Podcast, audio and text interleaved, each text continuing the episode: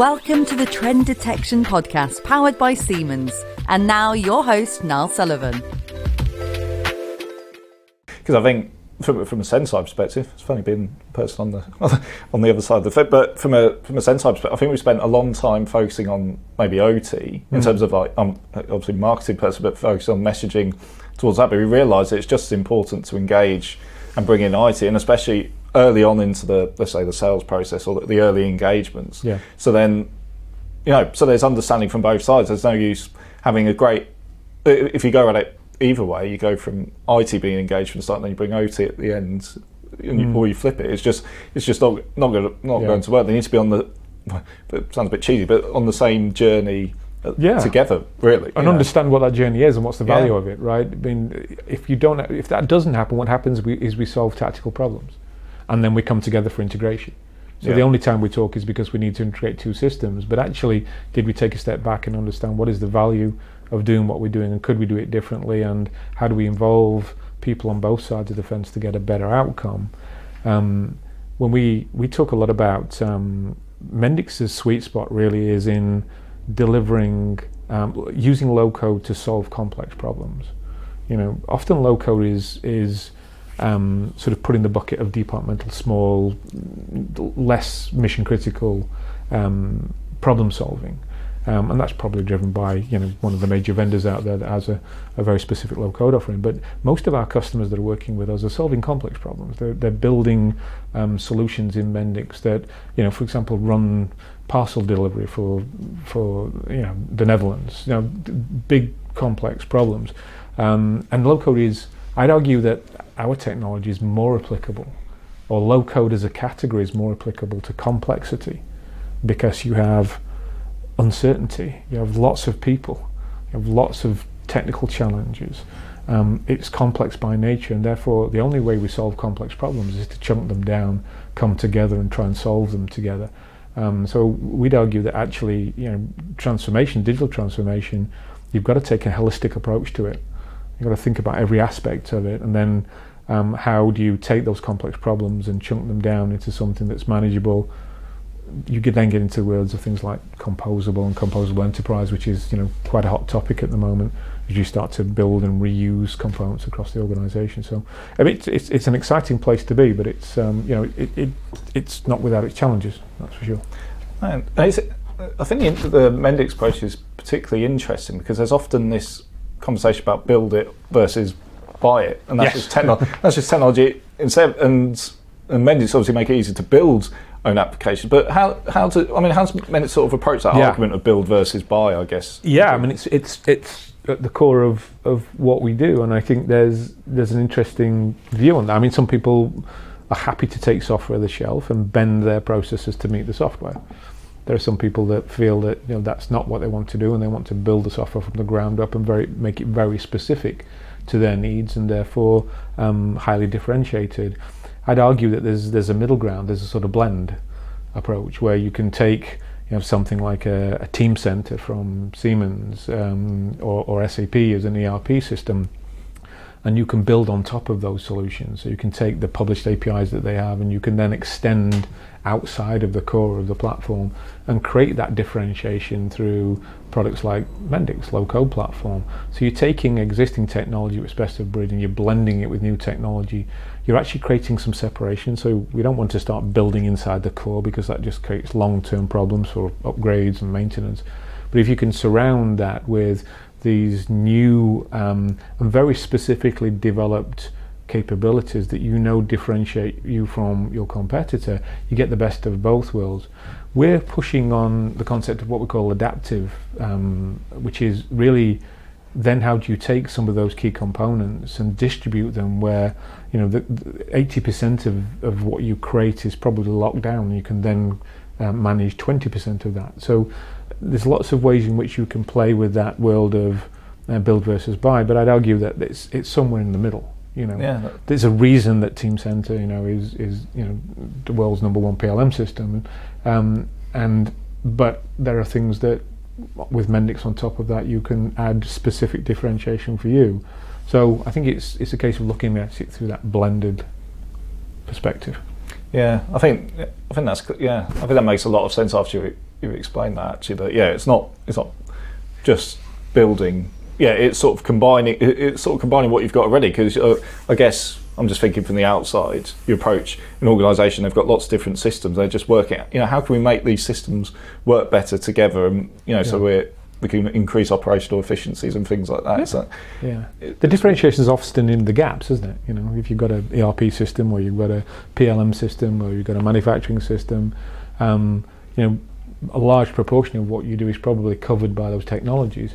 But maybe the bit that transforms your business is um, is some idea that you have that sits in and around the gap between those systems. So how do you address that? You know, so I think it's important to look at those gaps. Important to look at, you know, what is differentiating for you and what digital can help you achieve, and then use technologies like low-code platforms, Mendix, um, to help you to build that very rapidly. I think what's important in for me in digital transformation is the ability to be able to cost-effectively test and learn.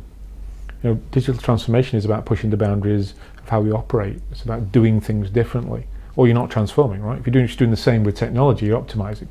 I think yes. you're taking what you do and you're making it better and more efficient, and that's not a bad thing to do. And many organizations are on that optimization route where they're using technology to just get better at what they do today, cutting costs, automating. AI is a great example of that.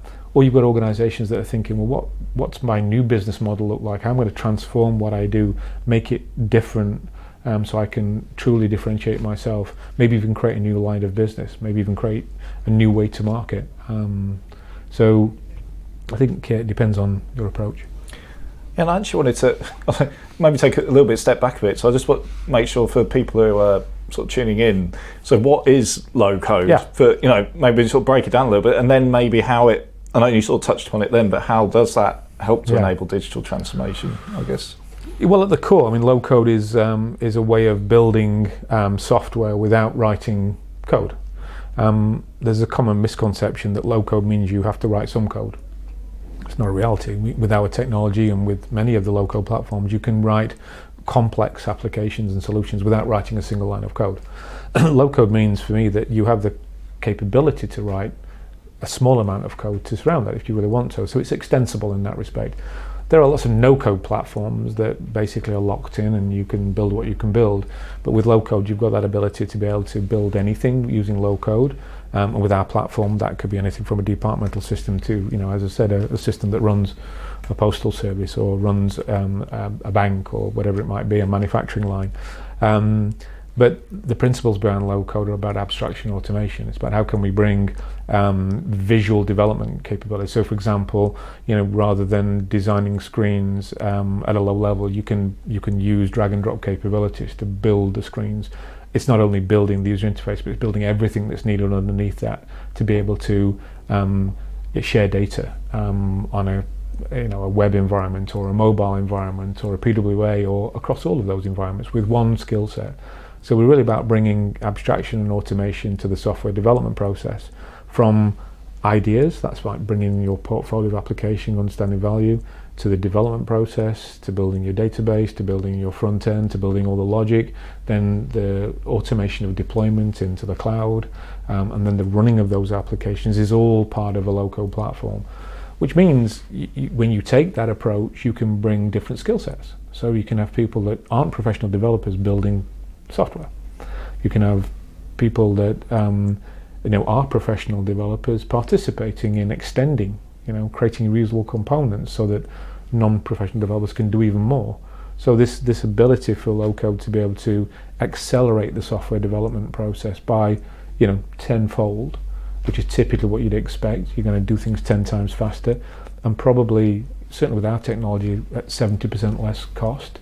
So smaller teams building more means you can you can drive that digital transformation agenda, um, really drive it, right? You, you can push it um, to an extent where you know that building something quite complex, the actual man time or person time involved and the costs involved are at a, a level where you, you can invest in them. Sometimes, you know, with traditional technologies, organizations don't bark, embark on digital transformation because it's just too costly and too risky because they don't understand the outcome. They're not able to spend the time and the money, and therefore things just don't happen. So we find that bringing low code um, technologies and principles into an organization really allows you to accelerate that digital transformation journey, test and learn, do things in a cost effective model, um, and then make sure that all of the participants required collaborate around one skill set, one core technology. If I'm if we're building um, an application in Mendix to run on native mobile, it's the same skill set as if I'm building an application to run on the web. So we're we're creating a common set of the framework I talked about well the rules engagement we're creating that with the Mendix platform. I just want to this is probably more, more with um, a marketing sort of slant on it but is it is low code something that's very well known in the market people are looking for low code platforms or is it mm. the, the problem they have and they, they're not sure yeah but, but, I guess you you guys are doing fantastic marketing, so obviously everyone knows what low code is. Right? yeah. so, so well, I'd argue that we've, we've sort of helped pioneer the, word, the, the, the term low code, but I think you're right. Um, I think people, you know, I think it's changing, right? The low code category is maturing. It's much more mature than it well, it didn't exist less than what 2000 14, 16. Um, it was high productivity application platform as a service before then. That was never going to take on. Not very marketing friendly. yeah, it doesn't trip off the tongue. So I think I think that that worked. But I think we've we've done our uh, work in trying to push that. But you're right. You know, most of the people that we speak to come to the table with a problem to solve. I need to I need to go quicker. I need to develop software faster, or I need to solve a business problem that I can't solve with my existing skills that low code might be able to help. So I think they have a problem in mind. They go and research low code as a, as a way of solving that problem. I do think low code's matured now to the level where it's you know just generally accepted as a way of automating complex problems that in, involve writing code, and that's not just for developing apps. That's in AI and data sciences. In so it's become quite a bloated category. Um, so answer your question, I think our customers come at it with a problem first, and the low code seems like the way they can solve it and engage with us on exactly how do we use low code to help them solve those business problems. They're not necessarily in the, in the market to buy a low code platform. Yeah, that's yeah, yeah, it's a that's a, yeah, it's not yeah, that's a, yeah, it's just an interesting thing because again, predictive maintenance is an interesting one because it suddenly for years it's been sort of like a cool technology. Now it's a bit more mainstream, but the problem when it becomes more mainstream is that everyone says they're doing predictive maintenance. And I was just again, I was wondering whether there's a lot of people out there, companies, without going into specifics, but that say they do low code, but in reality it's uh, yeah, not it's not really. yeah, there's lots of people riding the low code wave, yeah, and, or AI or whatever. Or AI. I mean, there's low code everywhere. Low code for AI, low code for HR, low code for. So low code's actually moved now into being sort of low code for specific categories. So you can get low code for for legal. So platforms that focus on bringing low code capabilities into the legal world, so become sort of vertically focused. So it is it is a category that's that's sort of become, as I say, very bloated, and sometimes it's difficult for people that that have a specific problem to solve to understand which technology is going to help them solve it. Um, and so you know we're pushing quite heavily on making sure that you know from our perspective um, we're clear about that. Um, and you know we we've sort of pioneered this pioneered this space. We've been in it for, for quite some time. So we're the leader in that respect. So we get sort of more than our fair share of of the traffic that comes um, through general, you know, search engine optimization on low code, those kinds of things. Yeah, yeah.